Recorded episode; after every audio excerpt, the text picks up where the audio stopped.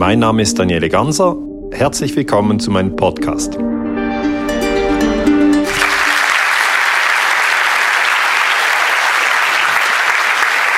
Ja, guten Tag, meine sehr verehrten Damen und Herren. Ich freue mich sehr für die freundliche Einladung und dass so viele Menschen gekommen sind. Ich habe gehört, die Veranstaltung ist seit sechs Wochen ausverkauft. Draußen waren noch Menschen, die noch rein wollten. Ich weiß jetzt nicht, wie das geklappt hat. Auf jeden Fall freut es mich, dass es ein so großes Interesse gibt. Mein Name ist Daniele Ganser. Ich bin Historiker und Friedensforscher und ich möchte mit Ihnen zum Thema sprechen, können wir den Medien vertrauen? Das ist eine sehr ähm, breit gefasste Frage, weil es gibt ja die Medien nicht, sondern es gibt ganz verschiedene Medien und vielleicht so viel, ja, bei den Sportresultaten ähm, können Sie den Medien auf jeden Fall vertrauen. Also wenn Sie jetzt wissen wollen, ob der FCB oder ob Young Boys in der Schweiz die Liga anführt oder ob Sie wissen wollen, ob Roger Federer, wie viele Grand Slam-Titel er äh, gewonnen hat im Tennis, da können Sie den Medien vertrauen. Ähm, auch beim Wetter, wenn Sie jetzt wissen wollen, wie ist es, wie ist es mit dem Schnee? Ja, jetzt Februar 2000, März 2018. Schnee ist ein Thema hier in der Schweiz, unglaublich viel Schnee. Ich war gerade Snowboarden, war unglaublich schön, so viel Schnee. Also auch da waren die Medien äh, sehr solid. Aber den Punkt, äh, den ich ansprechen möchte, das ist die internationale Politik. Was passiert in Syrien? Was passiert in Afghanistan? Wer sind die Guten? Wer sind die Bösen? Wer hat angefangen? Was sind die Interessen? Was war in Libyen? Was ist der Irakkrieg? Was ist der US-Imperialismus? Was war 9-11? Was ist Geldschöpfung? All diese Themen, die sozusagen ein bisschen tiefer in die Machtstruktur reingehen, da würde ich sagen, kann man den Medien nicht blind vertrauen, sondern man ist aufgefordert, sein eigenes wachsames Denken einzusetzen. Das heißt, wenn ich äh, die Frage aufwerfe, können wir den Medien vertrauen, interessiert mich nicht der Sport, auch nicht das Wetter, sondern nur die internationale Politik. Und darum habe ich den Untertitel, werden wir ehrlich über den sogenannten Krieg gegen den Terror informiert. Ähm, und vielleicht haben Sie äh, erkannt, dass der Mann, der da unten im Kanu fährt, der frühere Präsident Sarkozy ist. Ja, ist Sarkozy. Ja. Sie haben sich noch gefragt, was ist denn das, wer ist das und so. Es ist Sarkozy. Ich werde darauf zurückkommen. Und es ist ja so, dass ich als Historiker selber immer wieder sozusagen die internationale Politik untersuche und ich kann ja nicht in die ganzen verschiedenen Länder immer hinfahren und darum bin auch ich genau wie Sie in dieser, in dieser Situation, dass ich auf Menschen angewiesen bin, die mir berichten. Ja, das ist eben so und da möchte ich gleich vorweg sagen, dass es auch im Bereich internationale Politik sehr interessante, sehr gute Journalisten gibt. Ich habe hier einfach einige erwähnt. Mit Erich Giesling zum Beispiel war ich äh, in Katar. Äh, ich finde, er ist ein sehr guter Journalist, weil er immer betont, dass man andere Kulturen verstehen soll und nicht bombardieren. Ja? Und das ist eben ein ganz, ganz wichtiger Punkt. Ähm, auch Ulrich Tilgner war damals dabei in Katar, Werner van Kent, Arnold Hottinger. Das heißt, es gibt sehr, sehr gute Journalisten. Ken Jebsen äh, muss ich nicht extra vorstellen. Er ist ja auch heute hier. Dann Seymour Hirsch in den USA, der während dem Vietnamkrieg ganz wichtige Aufklärungsarbeit gemacht hat. Sie weiterhin jetzt auch zum Syrienkrieg spannende Artikel von ihm finden können. Jürgen Totenhöfer, ein deutscher Journalist, der immer wieder gefragt hat, was geht wirklich ab? Wer bewaffnet denn den IS in Syrien. Oder Mehdi Hassan in Großbritannien, ich weiß nicht, ob der hier in Basel so bekannt ist, aber der ist vor allem auf Englisch, sondern ist eine Perle meiner Meinung nach, wie er sehr, sehr direkt zum Beispiel mit jemandem von der IRA spricht und sagt, äh, bist du ein Terrorist oder bist du ein Freiheitskämpfer? Also die wichtigen Fragen werden von diesen Menschen aufgeworfen. Auch Michael Lüders ein wunderbares Buch über den Syrienkrieg äh, geschrieben hat oder Matthias Brökers, der durch seine 9-11-Forschung ja bekannt ist. Das ist jetzt nicht eine abschließende Liste, sondern ich möchte damit nur ganz klar sagen, dass dieses Feindbild, die Medien äh, berichten immer falsch, äh, dass das natürlich nicht wahr ist. Ja? Sondern ich würde eher sagen, es ist so, jeder bekommt die Medien, die er verdient hat. Ja? Man muss sich die Dinge auswählen und das, was man wählt, das ist ähnlich wie beim Essen. Äh, das, was Sie aufnehmen, haben Sie dann im System. bei 9-11, das ist ja dieses ähm, doch sehr schwierige Thema, äh, sehen wir einfach von der wissenschaftlichen Forschung her, dass sich die Medien sehr, sehr, sehr schwer tun. Okay? Es ist sicher das Thema, äh, das äh, am kontroversesten diskutiert wird. Äh, in den verschiedenen Formaten nehmen Sie Internet, nehmen Sie Fernsehen, Schweizer Fernsehen, Arena, nehmen Sie Zeitungen, egal. Sie haben ein, ein, ein, ein riesen Durcheinander und man hat Mühe überhaupt zu verstehen, was denn Sache ist. Und da möchte ich nochmal zurückgehen auf den Moment, wo man nur ein Bild hat, ohne Text. Ja? Weil immer wenn Sie Text haben, formt der Text Ihre Gedanken. Und das ist eigentlich auch die Übung, die ich heute mit Ihnen machen möchte. Ich möchte mit Ihnen diese Übung machen, dass Sie Ihre eigenen Gedanken beobachten und Ihre eigenen Gefühle. Wenn Sie das Bild äh, der Terroranschläge vom 11. September ohne Text sehen, haben Sie ganz verschiedene Gedanken. Und jetzt zeige ich Ihnen einen Zeitungsartikel und was beim Menschen dann passiert, er liest und dann denkt er das, was er liest. Machen wir den Test.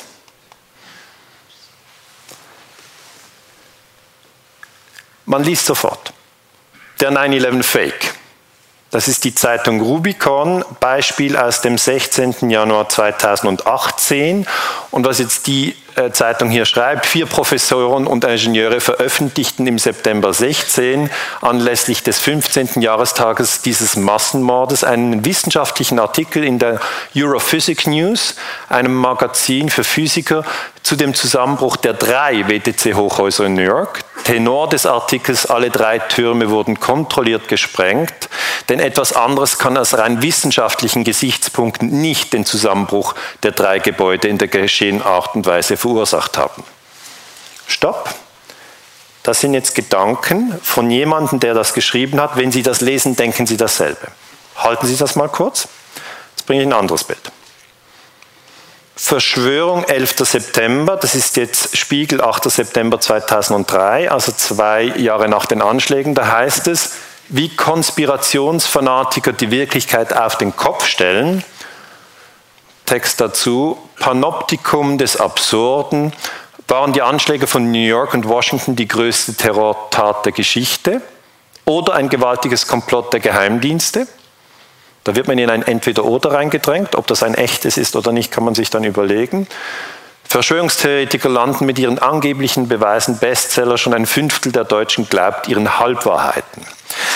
Das heißt, auf was ich raus will, ist, das, was Sie in den Medien lesen, produziert sofort Synapsen im Gehirn.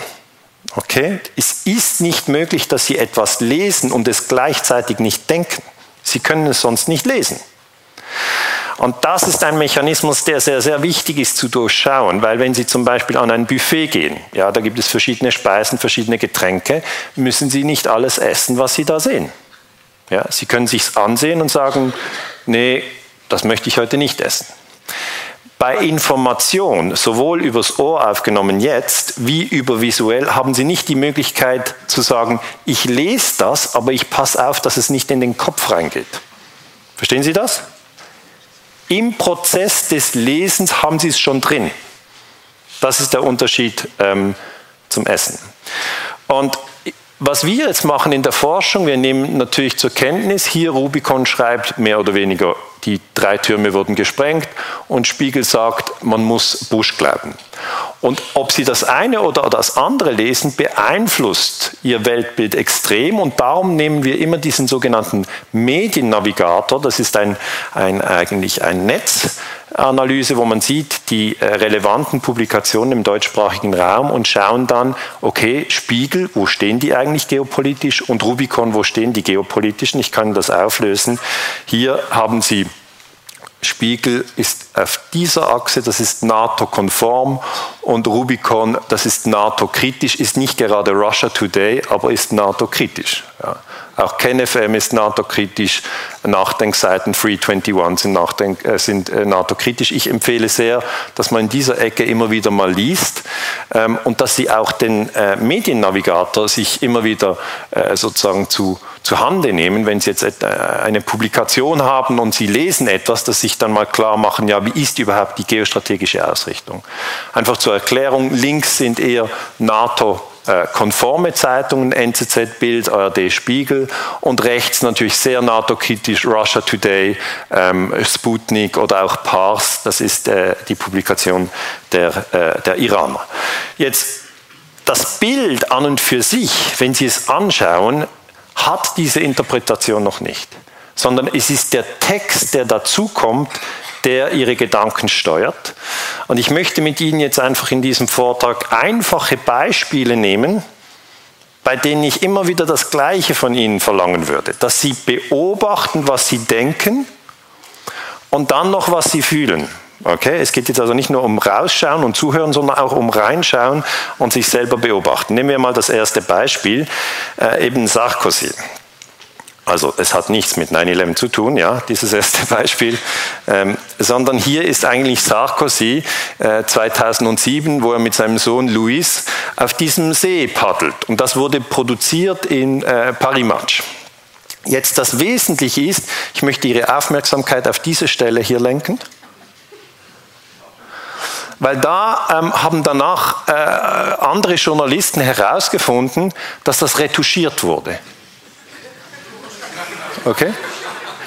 BBC News, okay. Sarkozy-Foto ist manipuliert. Sehen Sie das? Das ist die Variante schlanker und das ist die Variante mit hier so ein bisschen. Also das publizierte Bild wurde von Parimatch manipuliert. Und was Sie jetzt tun sollten, ist, dass Sie sich fragen, was habe ich jetzt gerade gedacht? Haben Sie gedacht, das geht ja gar nicht? Oder haben Sie gedacht, ja, das mache ich bei meinen Fotos auch? Oder ja, nein, das ist ja die, das ist die innere Achtsamkeit. Wenn es Ihnen gelingt, genau hinzusehen, was passiert, in ihren Gedanken und ihren Gefühlen, wenn sie diese Information aufnehmen. Also, Parimatch hat Sarkozy-Bild manipuliert, das Beispiel ist aus 2007. Ähm, nehmen wir ein weiteres Beispiel. Äh, Diana, sehr beliebt, sehr bekannt, Prinzessin, ähm, war ja mit Charles, das war keine glückliche Beziehung, und dann war sie mit Dodi Al-Fayed.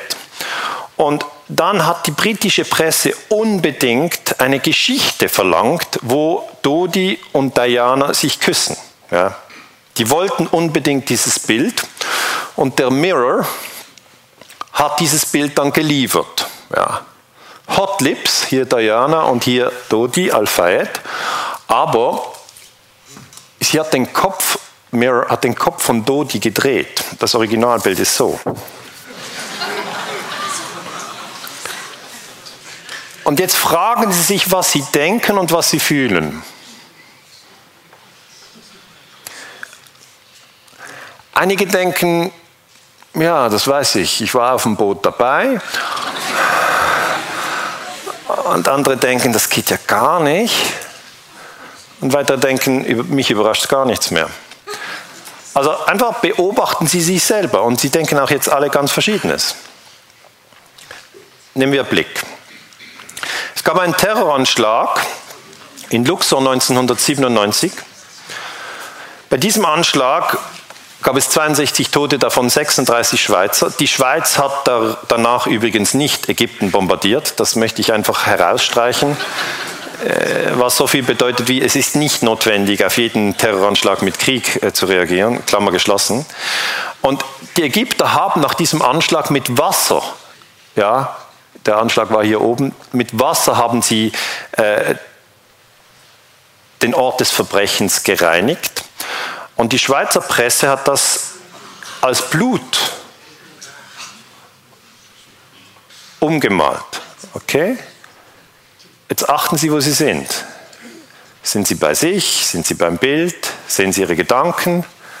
Sehen Sie Ihre Gefühle? Das ist das Original das ist manipuliert, wurde dann aufgedeckt von der EMPA. Es ist eine einfache ähm, Photoshop-Operation und wir halten fest als Zwischenfazit, Blick hat das Luxor-Bild manipuliert.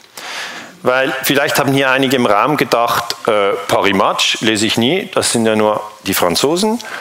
Mirror lese ich auch nicht, das sind ja die Briten. In der Schweiz gibt es das auf jeden Fall nicht. Ja? Es gibt ja viele Leute, die denken, Propaganda, das gibt es aber nur in Nordkorea. Ähm, und darum habe ich Ihnen absichtlich ein, ein, ein, Beispiel aus der Schweiz mitgebracht. Blick. Gehen wir weiter. New York Times. Ich möchte Sie mitnehmen nach Paris. In Paris gab es einen Terroranschlag im Jahre 2015. 7. Januar 2015, dieser sogenannte Charlie Hebdo-Anschlag. Es gab zwölf Tote. Und nach dem Anschlag sind die Staats- und Regierungschefs der Welt zusammengekommen. Sie erkennen hier Merkel natürlich, Abbas, Hollande, Sarkozy hier äh, nicht in der Sporthose, sondern einfach natürlich äh, im Januar, okay. Und in den Medien wurde das so dargestellt, dass die Staats- und Regierungschefs der Welt sich hier unter das Volk gemischt haben nach dem Anschlag, um zusammen gegen Terrorismus zu demonstrieren. Unity March in Paris, nearly 1.3 million, also das ist der amerikanische Fernsehsender, sagt, hier haben wir eine Millionendemonstration und man denkt noch, meine Güte, das ist ja unglaublich. Jetzt sind also die führenden Politiker einfach unter die Menge gegangen, wo es doch gerade einen Terroranschlag gab. Also das ist jetzt ein Beispiel für Mut und für Integrität. Auch die New York Times, eine der, wie man glaubt, führenden Zeitungen der Welt, ob sie das ist oder nicht, müssen Sie sich selber natürlich fragen. Äh, hat das so äh, publiziert, äh, The Solidarity March of more than one million people in Paris on Sunday, bla bla. Aber hier sind wieder die Führer der Welt und man hat das Gefühl, hier ist eine Million Menschen auf der Straße und Merkel und Hollande stehen vorne. Aber jetzt ist es wichtig zu verstehen, dass wir im Zeitalter der digitalen Revolution leben und dass plötzlich auch andere Perspektiven reinkommen und da kommt dieses Foto. Ja? Man konnte zeigen, dass die auf einer Seitenstraße stehen. Das ist keine Million, ja, wenn Sie draufschauen. Das geht zuerst über Twitter, dann heißt das, seems world leaders didn't lead Charlie Hebdo March in Paris, but conducted a photo op on empty guarded street. Wenn Sie jetzt zurückgehen in die 80er Jahre, das war nicht möglich. Es war einfach technisch nicht möglich. Heute hingegen ist es technisch möglich. Wir sind in der digitalen Revolution. Wir haben die Möglichkeit, Dinge aufzuklären. Es ist jetzt möglich. Dann müssen natürlich die Massenmedien das aufnehmen, wenn es schon äh, zirkuliert. Und dann hat der Independent natürlich äh, berichtet, äh, dass natürlich, wenn man dann dieses Bild anschauen, ähm, Different Perspective nennen sie es dann. Ja, es gibt einen, einen anderen Blick. Okay, also New York Times äh, hat das Paris-Terrorbild unfair geschnitten, habe ich jetzt geschrieben. Ich habe mir auch gefragt, haben Sie es manipuliert oder haben Sie es nur unfair geschnitten? Weil wenn Sie zurückgehen und Sie sind achtsam genug, sehen Sie, okay, wenn man genau hinschaut, sieht man hier hinten hat es keine Million.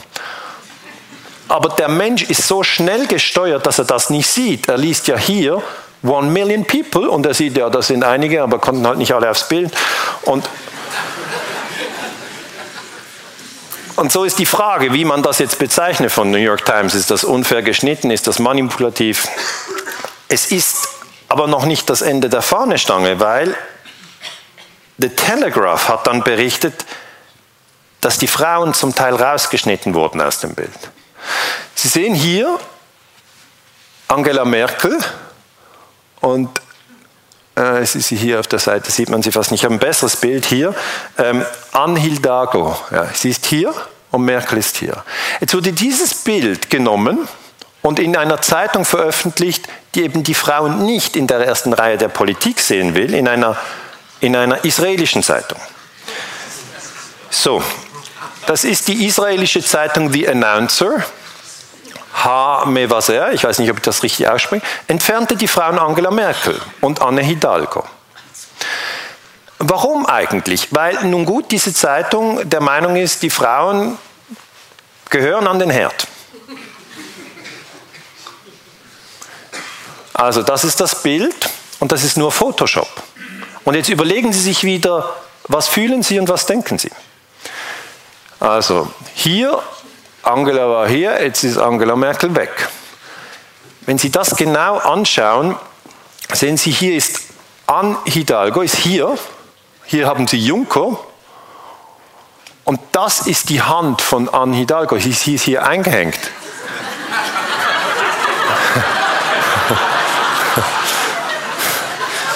Jetzt trägt sie also einmal Handschuh und einmal nicht.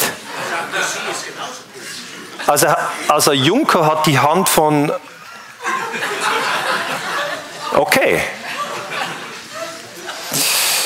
Wir nehmen das zur Kenntnis. Israel H. Mevaser hat Merkel-Bild manipuliert.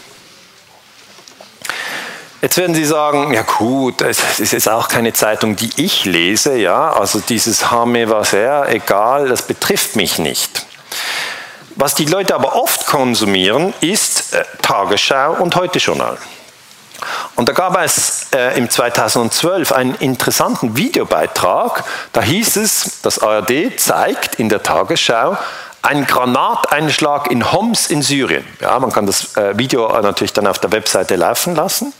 Und am gleichen Abend hat das Heute-Journal über den Krieg in Afghanistan berichtet und das gleiche Bild verwendet. Und da kann man, wenn man das merkt, herausfinden, dass wir hier in der Schweiz, in Deutschland, in Österreich überhaupt keine Ahnung haben, wie sich ein Granateinschlag in Syrien von einem Granateinschlag in äh, Afghanistan unterscheidet. Es sind jetzt die wenigsten, die sagen, na du, das, das ist nicht Syrien, das ist Afghanistan. Sondern aus unserer Sicht ist das einfach immer Chaos und es knallt. Ja? Und das ZDF musste sich dann entschuldigen und gesagt, diese sieben Sekunden lange Einstellung zeigte Aufnahme aus dem syrischen Homs. Also die mussten sich ja dann entscheiden, ist es das eine oder das andere. Und sie haben sich für Syrien entschieden. Und dann Ursache der bedauerlichen Verwechslung war eine falsche Zuordnung der Bilder in unserer Bildschnittdatenbank. Leider ist uns das durchgegangen. Ich kann nur um Verständnis dafür bitten, dass so etwas bei mehreren tausend Film- und Wortbeiträgen im Jahr zwar äußerst selten vorkommt, aber nie ganz auszuschließen ist. Das hat jetzt nicht Klaus Kleber äh, gemeldet, sondern das ist einfach die Redaktion vom Heute-Journal. Und jetzt müssen Sie wieder Ihre Gedanken beobachten.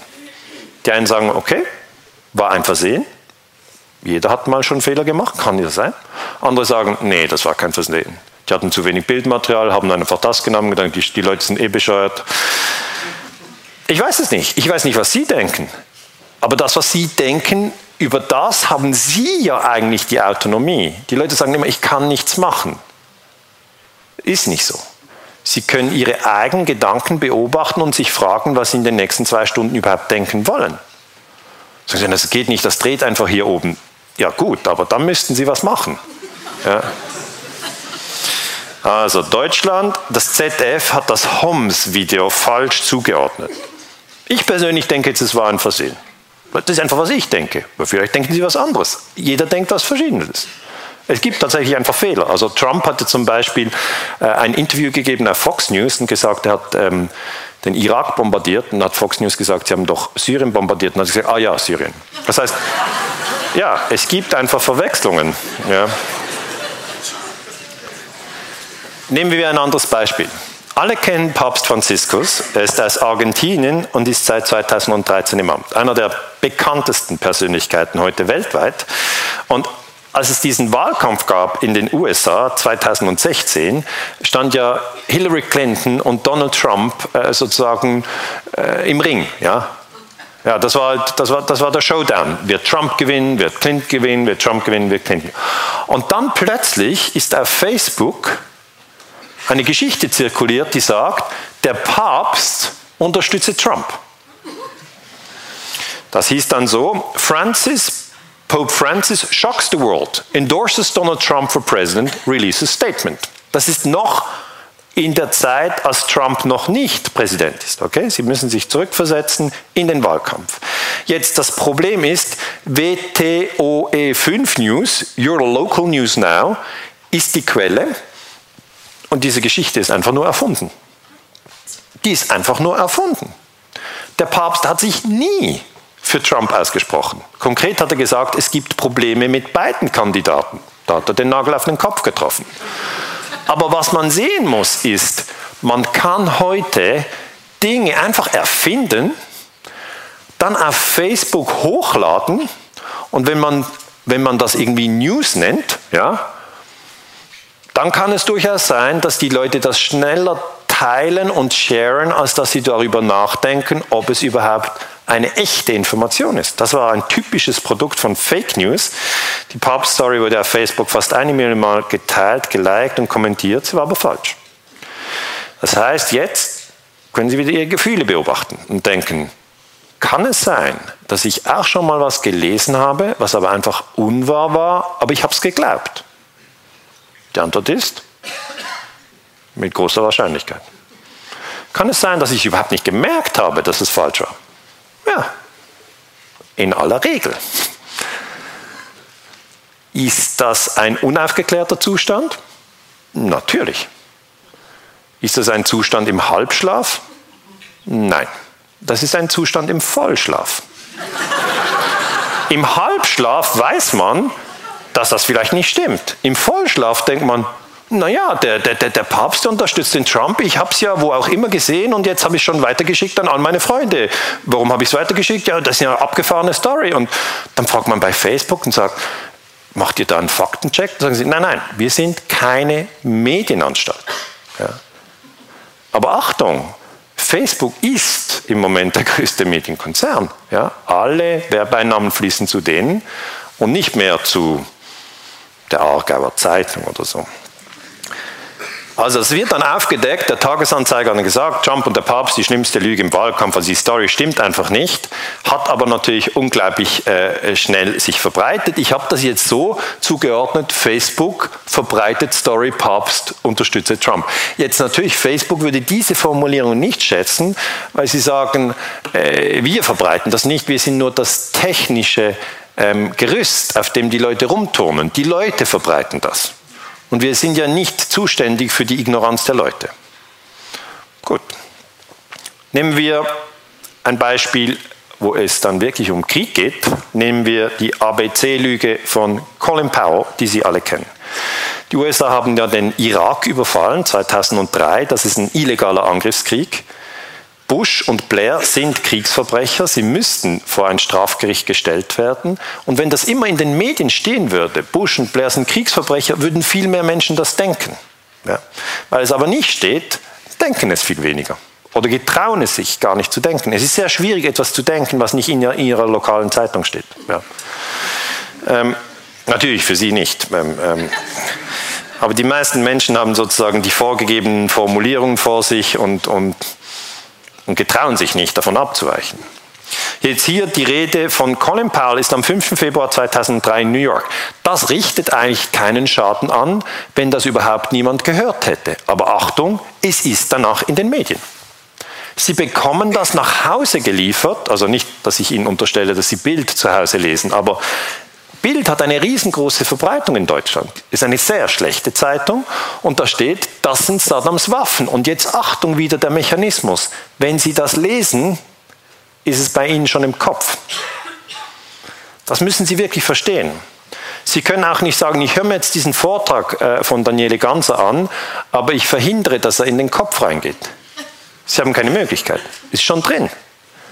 Sehen Sie, wie schnell das geht? Denken Sie mal bitte nicht an einen rosaroten Elefanten. Haben Sie es trotzdem gemacht? Warum eigentlich? Können Sie Ihre Gedanken nicht kontrollieren? Ich habe gesagt, nicht daran denken. Unglaublich, oder? So schnell geht das. Das geht auch mit Chemiebomben, Giftflugzeuge, Biowaffen. Wenn Sie diese Begriffe schon nur lesen, stellt sich ein negatives Gefühl ein. Ja? Das hat man in der Psychologie sehr, sehr genau herausgearbeitet.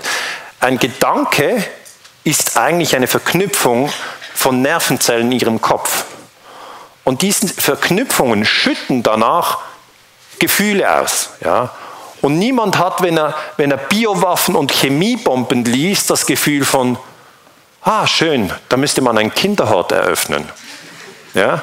Sondern bei allen wird das Gefühl von Angst und Unwohlsein erzeugt. Und die Frage ist ja, versteht man, wie man in den Menschen Angst erzeugt? Natürlich, genauso. Spielt es eine Rolle, ob es wahr ist? Nein. Ihre Gedanken produzieren diese Gefühle unabhängig davon, ob es im Irak ABC-Waffen gibt oder nicht. Sie produzieren das, unabhängig von der Realität. Und das ist dieser Disconnect, den man anschauen muss. Goebbels, der Propagandaminister von Hitler, hat gesagt, es spielt keine Rolle, ob etwas wahr ist oder nicht. Es muss einfach immer wiederholt werden und auf allen Kanälen laufen. Und das ist so. Das sind die Gesetze der Propaganda. Das wird dann irgendwann aufgeschlüsselt. Hier 2005, zwei Jahre später, als der Krieg schon äh, lange läuft. Colin Powell erklärte, er fühle sich furchtbar, dass er vor der UNO angebliche Beweise für Massenvernichtungswaffen vorgelegt habe, die sich als falsch erwiesen haben. Die Rede ist ein Schandfleck in seiner politischen Karriere. Okay. Schandfleck. Aber wir haben eine Million Tote im Irak. Wir haben eine Million Tote im Irak. Denken Sie jetzt wieder darüber nach, was Sie empfinden. Beobachten Sie Ihre eigenen Gedanken. Es ist nicht nur eine Arbeit mit Rausschauen und Unterscheiden, sondern es ist auch eine Arbeit nach innen und sich selber bewusst werden, wie funktioniere ich eigentlich? Und dann werden Sie irgendwann erkennen, dass Sie nicht Ihre Gedanken sind. Sie werden auch erkennen, dass Sie nicht Ihre Gefühle sind, sondern Sie sind das Bewusstsein, in dem Gedanken und Gefühle aufsteigen. Und das ist nicht das Gleiche. Es ist einfach nicht das Gleiche. Ist ein Riesenunterschied. Ja. Sie können Ihre Gedanken beobachten, weil sie nicht Ihre Gedanken sind. Und wenn ich Ihnen einen Tipp geben kann, glauben Sie nicht alles, was Sie denken. Kofi Annan, UNO-Generalsekretär, hat dann gesagt, der Angriff auf den Irak war nicht im Einklang mit der UNO-Charta, war illegal. Na klar, völlig illegal. Wurde das oft wiederholt? Nein. Wenn es nicht oft wiederholt wird, denken es dann viele Leute? Nein. Nur wenn es oft wiederholt wird, denken es viele. Sehen Sie das? Dieses Repetitio mater studis, das ist ein Gesetz. So funktioniert das Gehirn. Man kann nicht einmal eine Sache erzählen, dann wissen das alle. Nein, nein. Es muss immer wieder wiederholt werden, dass diese Kriege illegal sind, erzähle ich jetzt in all meinen Vorträgen. Ich habe natürlich das Gesetz erkannt und darum weise ich immer darauf hin, dass die UNO-Charta Angriffskriege verbietet. Also, in Deutschland hat die Bild-Zeitung behauptet, Saddam habe ABC-Waffen. Natürlich sagt die Bild-Zeitung, ja, wir haben nur berichtet. Der Politiker hat gelogen. Ja, wir sind da nicht zuständig. Aber da sage ich immer, wenn man sagt, die Medien sind die vierte Gewalt, dann sollten die nicht einfach eins zu eins die Lügen ins Wohnzimmer beamen. Man kann sich ja fragen, hier in der Schweiz wird sehr viel ähm, Wert auf Ordnung gelegt. Ja? Wenn jetzt jemand kommt, zum Beispiel mit einer Ketchup-Dose, ja, und dann einfach so über die Wand schmiert, würde der durchschnittliche Schweizer Haushalt das für unpassend empfinden. Ja. Sagen, bitte kein Ketchup an der Wand, auch nicht an den Vorhängen. Aber wissen Sie, der Schaden von Ketchup an der Wand ist viel kleiner als der Schaden von Text, der Sie dazu führt, Angst zu haben und Leute zu hassen, die Sie nicht kennen und Kriege zu befürworten, die Sie nicht verstehen. Und da sind wir aber sehr großzügig. Sagen Sie, ein bisschen Kriegspropaganda zu Hause kann ja nicht schaden. Die Kinder können gratis Zeitungen im Zug lesen. Können Sie mal schon ein Bild der Welt machen, böse Russen, böse Muslime. Ähm, diese Dinge müsste man sehr, sehr genau anschauen. Ich würde allen empfehlen, wirklich bei den Medien entweder nichts zu konsumieren, okay, sie lassen einfach das ganze Theater beiseite, oder dann wach zu konsumieren.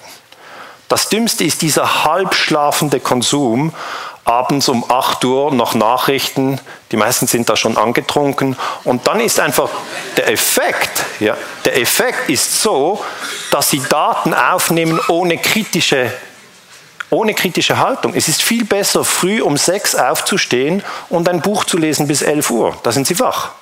Und erst danach zu essen. Dann sind sie wach. Gut, gehen wir noch zu den Briten. The Sun, kennen Sie vielleicht, Qualitätszeitung.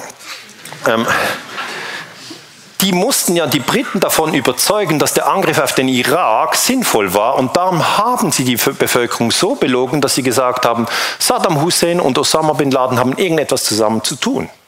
Stimmt nicht. Jetzt kommt aber wieder der Effekt. Man schreibt etwas, die Leute lesen es und wenn sie es lesen, haben sie es schon im Kopf. The proof we needed, Saddam does back Bin Laden and Al-Qaeda and poses a direct threat to Britain.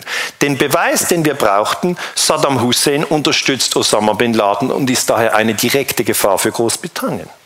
Ist alles nur gelogen. Das ist auch Fake News. Totale Fake News. Wie wird das verkauft? Man nimmt oben eine schöne Frau mit großem Ausschnitt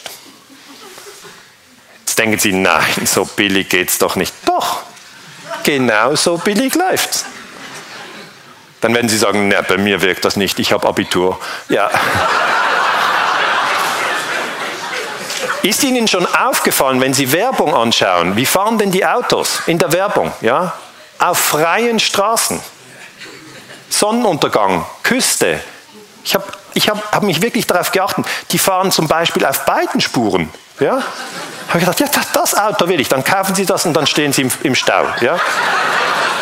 Und dann werden Sie wieder sehen, dieses, dieses Bild, das Sie gesehen haben, wurde designt, um Ihre Gedanken zu lenken und die Gedanken haben ein Gefühl ausgelöst. Wenn das Auto beworben wird mit dem originalen Staubild, kaufen Sie Fiat und dann ein Bild vor dem Gubrist. Sie haben das falsche Gefühl. Sie kaufen es nicht. Und das ist bei den Kriegen genauso.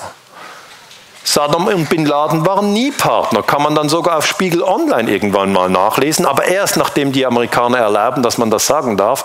Die These der Bush-Regierung von der jahrzehntelangen Kooperation zwischen Saddam Hussein und der Al-Qaida hat sich in Luft aufgelöst. Ähm, das ist die Untersuchungskommission zu 9-11, die im Übrigen eine unglaublich schlechte Untersuchung ist, aber hier haben sie wenigstens eine Offensichtlichkeit äh, eingeräumt. Ähm, das heißt, es gibt diese Kooperation nicht. Spielt es eine Rolle für die Gefühle der Menschen, die das lesen? Nein. Auch eine totale Lüge erzeugt die Gefühle, die die genaue Sache auslösen würde, wenn sie wahr wäre.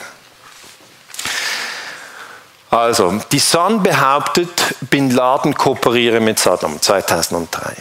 Wenn Sie mir bis hierhin gefolgt sind und immer Ihre eigenen Gedanken und Gefühle beobachtet haben, dann haben Sie Folgendes verstanden. Text und Bild steuert Ihr Innerleben.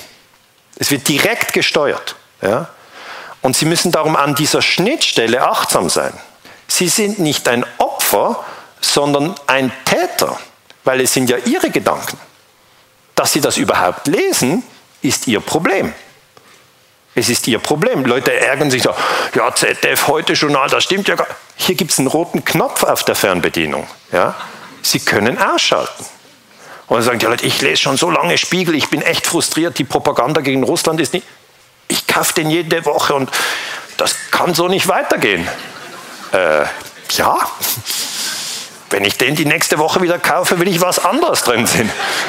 Das ist so wie, sie essen immer Würste und sagen, ich bin Vegetarier, das kann ja nicht sein, dass ich dass ich immer diese Würste kaufe. Ich, ich stehe mal in dieser Reihe, die sollen mal hier der Reihe was anderes anbieten. Nein, sie müssen an einer anderen Reihe anstehen. Das heißt, der, der, der Mensch ist absolut fähig, seine Gedanken zu lenken und seine Gefühle zu lenken. Wenn jemand traurig ist, ja, sehr traurig, keine Lust mehr am Leben, auch niedergeschlagen über den Zustand der Welt, dann sage ich, ein Beispiel oder ein, ein Tipp ist, dass Sie nicht jeden Tag ähm, negative Nachrichten aufnehmen, wer wen ermordet hat, wie viele Leute erhängt und enthauptet wurden und dann zur Entspannung abends noch Tatort schauen mit einer 13-jährigen Wasserleiche.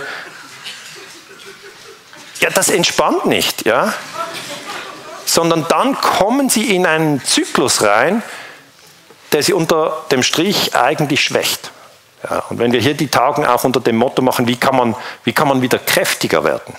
ja, dann ist eine Technik entweder achtsam sein beim Medienkonsum oder viel weniger Medienkonsum.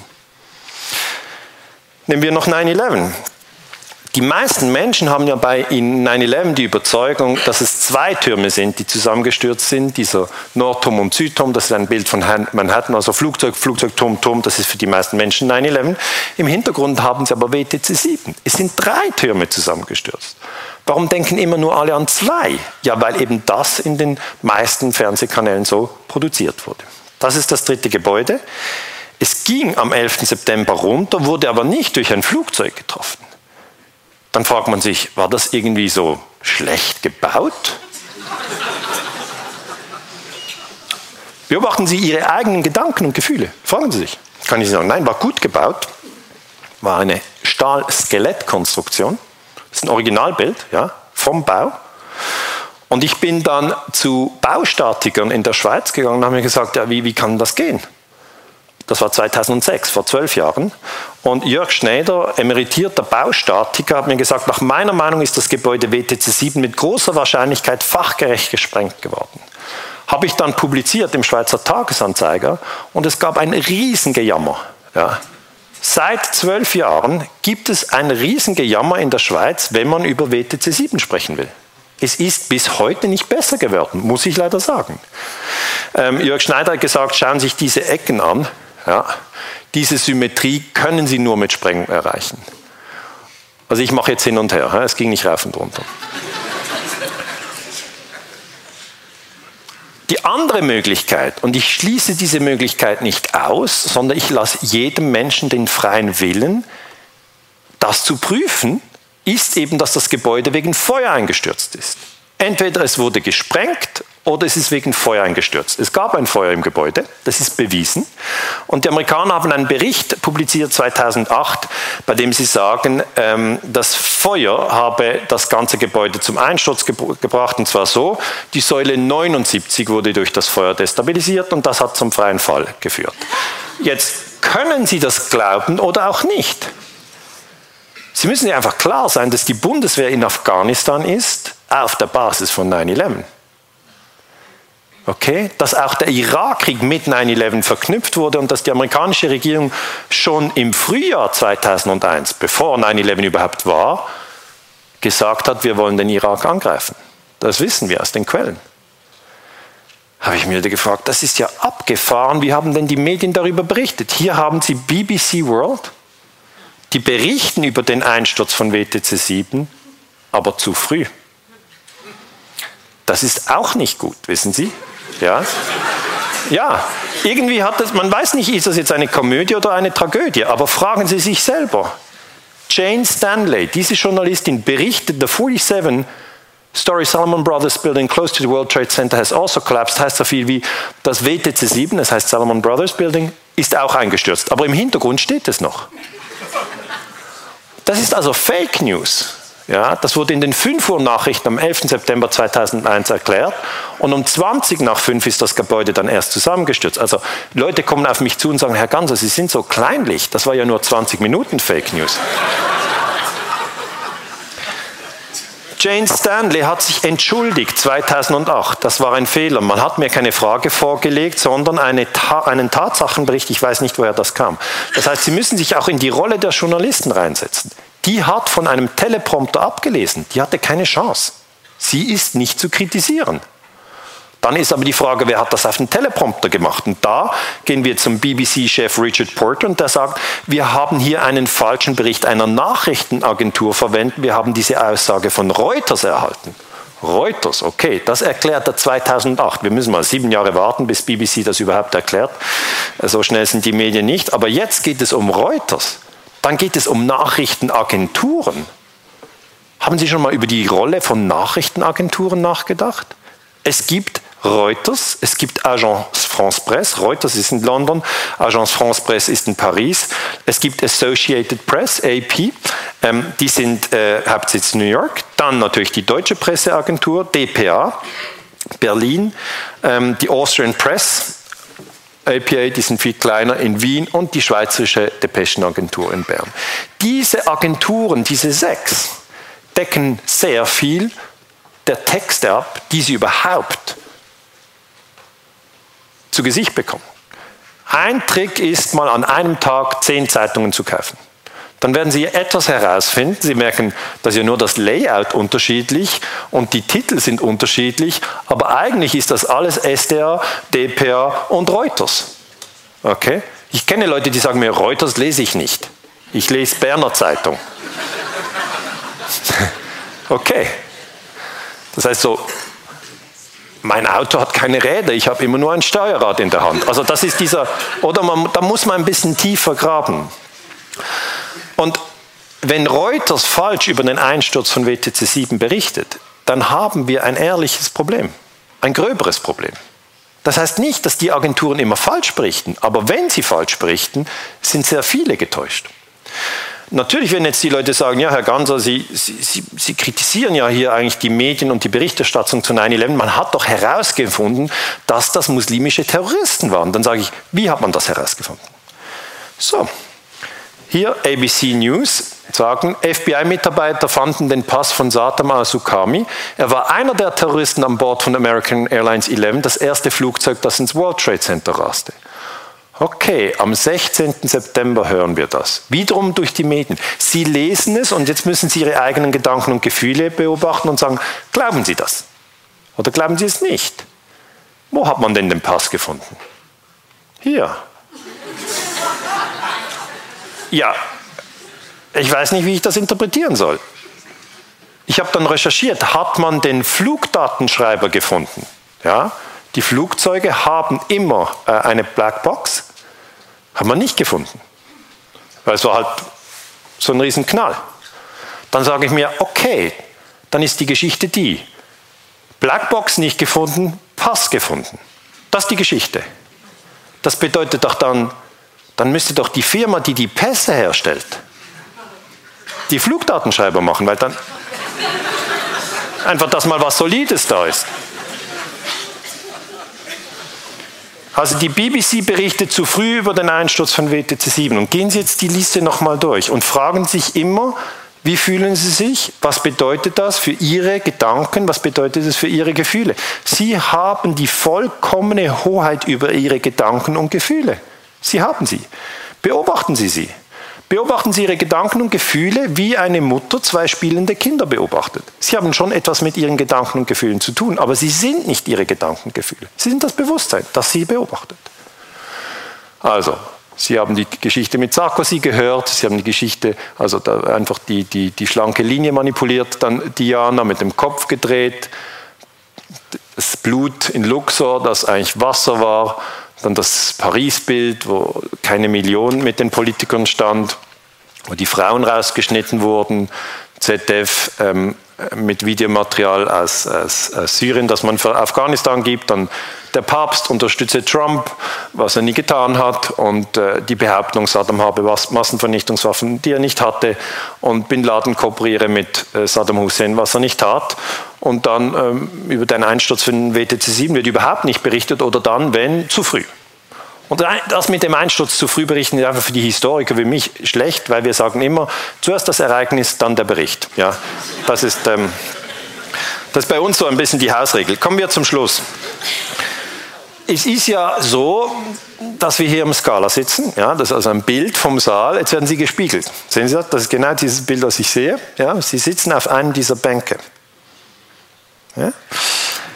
Und wenn man etwas selber erlebt, ist es nochmal spannender, als wenn man über Sarkozy hört, denkt man, pff, den kenne ich eh nicht, oder über den Papst oder Diana, die hat man alle nicht getroffen. Aber wenn man selber dabei ist, ist es auch am spannendsten. Ähm, Basel ist für mich ja eigentlich ein, ein, ein speziell, speziell schöner Ort, um vorzutragen. Ich habe hier in Basel, war ich äh, in der Schule, ich habe hier äh, studiert, habe hier doktoriert an der Universität Basel. Ich habe auch hier in Basel mein Institut, das Swiss Institute for Peace and Energy Research, kleines Institut nur, ähm, dafür unabhängig. Und ähm, jetzt gab es ja einen Zeitungsbericht ja, über genau diesen Anlass. Wie hieß denn dieser Zeitungsbericht? Er hieß Verschwörungsmystiker wie Daniele Ganser kapern Rudolf Steiner Bewegung. Als ich das gelesen habe, ja, als ich das gelesen habe, habe ich mir gedacht, Verschwörungsmystiker, diesen Ausdruck habe ich mein ganzes Leben noch nie gelesen.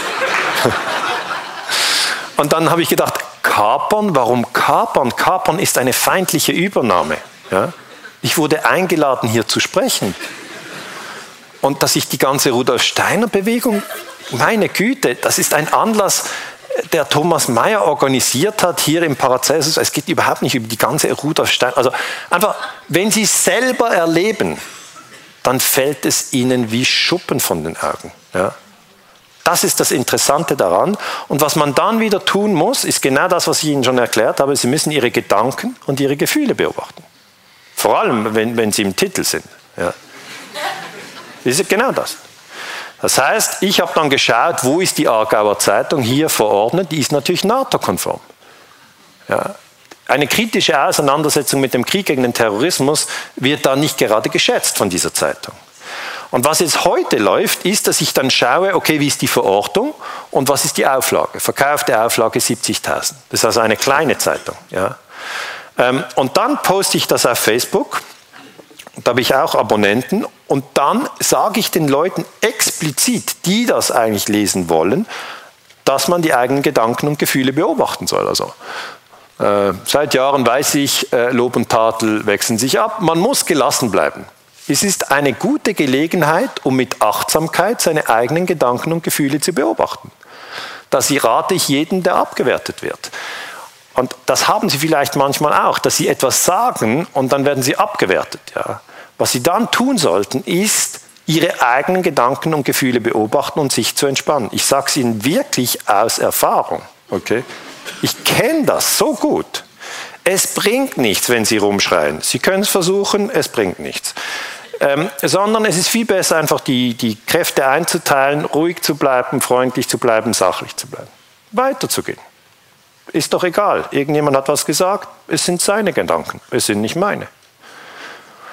Okay, die Aargauer Zeitung berichtet unfair über diese Tagen. Das ist jetzt einfach ein Beispiel, das Sie schon haben, weil der Bericht wurde ja schon vor der Tagen geschrieben, was ich auch wieder, vielleicht haben Sie sich an BBC äh, orientiert. Nein, jetzt mein, äh, mein, ähm, mein Credo, ich habe es jetzt schon oft gesagt, aber mein Credo ist wirklich, dass man die eigenen Gedanken und äh, Gefühle stärker beobachten muss. Es ist unglaublich wichtig. Das ist eine Kompetenz, die unter Medienkompetenz fällt. Ja? Wenn Sie in einem Bericht ein Substantiv immer wieder sehen, Terror, Terror, Terror, Terror, dann wird das bei Ihnen aktiviert. Ja? Wenn da immer wieder steht Permakultur, Permakultur, Permakultur, Permakultur, dann wird das aktiviert. Und es gibt nicht nur fünf oder zehn Wörter, sondern es gibt Millionen von Wörtern. Was man eigentlich aktiviert, ist auf einem riesigen Spektrum. Okay? Sie können sich zum Beispiel sagen, ich suche jetzt in der nächsten Woche absichtlich Symmetrie in der Natur. Ja? Dann suchen Sie zum Beispiel Symmetrie einer Schneeflocke. Ja? Sie werden Symmetrie bei einem Blatt, bei einer Blume. Sie werden unglaublich viel kennen das entdecken, das entdecken. Das heißt, die Vorgabe, ja, auf was Sie die Achtsamkeit richten, äh, prägt am Schluss das ganze System. Jetzt ist es so, dass ich natürlich immer wieder gefragt werde, ja, wenn es jetzt nur Spiegel gibt und Aargauer Zeitung, dann haben wir immer NATO-Propaganda. Dann sage ich, ja, es stimmt schon. Also der Spiegel hier hat eigentlich bei der 9-11-Aufklärung überhaupt nicht mitgemacht. Er hat sich völlig verweigert. Aber es gibt dann auch andere, wie zum Beispiel KenFM. Das möchte ich auch sagen. Wir haben jetzt neue Medienbrands, die ganz aktiv ähm, sozusagen mithelfen, solche Forschungsresultate in die Öffentlichkeit zu bringen. Das heißt, ich bin ja ein Forscher und als Forscher bin ich an angewiesen auf Medien, die sozusagen mir helfen, meine Forschungsresultate in die Öffentlichkeit zu bringen. Also als ich herausgefunden habe, dass dieses dritte Gebäude zusammengestürzt ist, äh, habe ich gesagt, ich würde gerne einen Vortrag machen. Und ich habe dann einen Vortrag gemacht in der Universität in Tübingen. Und dieser Vortrag wurde dann von KenFM gefilmt und ist auf dem Internet und hat dort eine Million Views. Ja, das ist also eine unglaublich große Zahl, weil im Raum damals waren 600 Menschen. Und ich hätte das selber überhaupt nicht gedacht. Ja, das muss man auch mal sagen. Und für mich ist es so, dass es jetzt gerade letzte Woche oder vor zwei, drei Wochen hat er diese Millionen Views-Grenze überschritten. Und äh, für heute ist für mich jetzt die Gelegenheit, mal Dank, Danke zu sagen an die zwei Menschen, die das damals ermöglicht haben. Ähm, der eine ist Rainer Rotfuß. Er war äh, an der Universität äh, Tübingen äh, Professor und er hat einen breiten Rücken. Ja? Er ist mutig. Er hat gesagt, ist zwar ein schwieriges Thema, aber ich will, dass das angesprochen wird, weil er einfach nicht will, dass sich die Christen und die Muslime untereinander umbringen. Er will das nicht. Er ist ein Friedensarbeiter und er möchte die Dinge aufgeklärt sehen. Äh, und das bedeutet, dass der Dank einerseits an Rainer Rotfuß geht und der andere Dank geht an Ken Jebsen. Denn Ken Jebsen kam damals mit, ein, äh, mit, seinem Team aus Berlin runtergefahren nach Tübingen und hat das gefilmt. Ja? Nur dadurch war es überhaupt möglich, dass das so viele Menschen sehen konnten. Und ähm, das mache ich ganz selten. Aber Ken Jebsen und Rainer Rotfuß sind beide heute hier. Und da möchte ich Sie doch bitten, kurz auf die Bühne zu kommen.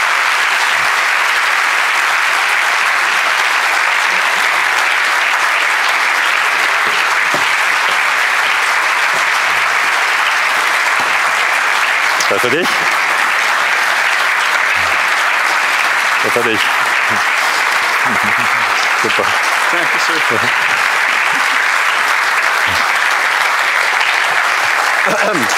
Ja, ich weiß nicht, ob das Mikrofon schon scharf ist. Man hört das, ne? Alles klar. Ich habe mir sagen lassen, man muss in der Schweiz langsamer reden. Ich versuche das mal. äh, ja, ähm, ich stelle mir die Blume hier hin. Ja, wir sprechen ja auch viel durch die Blume. Ähm, Daniele, vielen Dank. Danke, Ken. Großartige Arbeit. Toller Schweizer.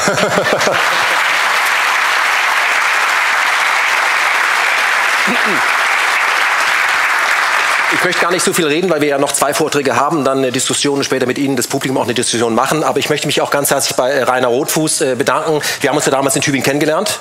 Ja, das war ein toller Moment, zu genau. dritt damals das genau. Ganze zu reißen. Und ich bin auch total glücklich, dass es diese Wirkung hatte. Und ich denke, dass wir dass wir eben zusammenwirken. Keiner kann irgendwas alleine bewegen. Dass wir zusammenwirken, so das hat erst diese Macht entfaltet. Ja. Und das ist für mich eine Ermutigung gewesen damals, ein Einstieg eigentlich äh, in diesen Bereich. Und der Widerstand, äh, den wir immer erleben, das habe ich damals dann auch spüren dürfen, das ist eigentlich eher ein Kompass, der uns zeigt, in dieser Richtung muss es weitergehen. Und das ist auch hoffentlich eine Ermutigung für jeden Einzelnen von euch. Genau. Ähm, ja, der Daniele Ganser äh, sagt ja dann immer, ja, wir befinden uns in einer Medienrevolution, das stimmt, aber eigentlich sind wir in einer Medienevolution, weil Revolution bedeutet dann immer, dass man der, an der Pyramide jemand anders austauscht, das System bleibt dasselbe. Das machen wir nicht. Ich habe keine Feindbilder mit den alternativen Medien, die ja sich als Medien verkleidet haben. Das sind ja die alternativen Medien. Wir sind Medien. So, ähm, ich möchte eine kurze Anekdote noch erzählen, weil ähm, das kann man gar nicht, gar nicht mehr vorstellen. Wir sind ja heute etwas größer unterwegs, aber es war eine total verrückte Idee. Ähm, mein Kameramann ähm, Paul, ja, Riesenapplaus, Paul. Der ist hier. So, Paul. Seit 18, so vielen Jahren dabei. Ja? Ähm, der ist schon zu KFM gekommen. Wo ist Paul? Kann der, der auch noch in der Bildregie, in ah, okay, Paul, Paul ist damals als Schüler der Sendung zugelaufen, als wir noch Radio waren. Ich weiß noch, wir waren in einem bis unter das Dach bepackten VW-Bus unterwegs, der jetzt, glaube ich, schon 420.000 Kilometer äh, drauf hat auf der Uhr. Und äh, genauso dreckig ist die neuen VW-Busse, muss ich sagen. Gut, äh, was ich sagen möchte, wir fahren dann dorthin, bauen das auf. Draußen gab es ja auch ein paar Menschen, die gesagt haben, ich will das nicht. Wir haben das dann gefilmt. Und nachdem wir das gefilmt haben, war es, glaube ich, 22 Uhr oder 23 Uhr. Ja. Dann sind wir ins Unigebäude gegangen, haben alles abgebaut, haben alles aufgebaut, haben mit Daniele Ganse noch einen, einen, ein, ein Interview geführt, etwa 90 Minuten vor der Karte. Dann war es ja. halb zwei. Ja. Da haben wir einen kurzen Break gemacht. Und dann haben wir diesen Mann auch noch verarztet, der ja auch noch vorgekommen ist. Das heißt, ich war irgendwie um 5.30 Uhr fertig. Dann sind die beiden nach Hause gegangen und ich bin mit Paul, der damals noch keinen Führerschein hatte, wieder nach Berlin zurückgefahren. ja. Also so war das damals. Aber das ging ja nur deshalb, weil sie uns damals schon unterstützt haben, äh, weil wir ja Crowdfunding finanziert durch, äh, durch ihr Vertrauen, uns überhaupt äh, Geld zu geben. Dafür möchte ich mich ganz herzlich bedanken. Sie müssen das nicht tun. Sie tun das und deswegen können wir diese Arbeit leisten. Vielen Dank dafür. Super.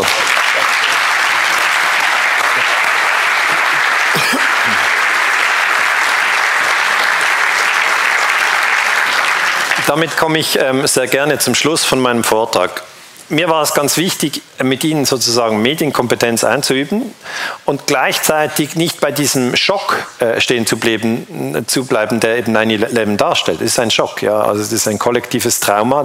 Ich kenne Freunde, die sagen, ich habe kein Trauma, ich bin Sportler. Aber es ist tatsächlich ein, ein Angstgefühl, das ausgelöst wurde, das immer wieder genutzt wird.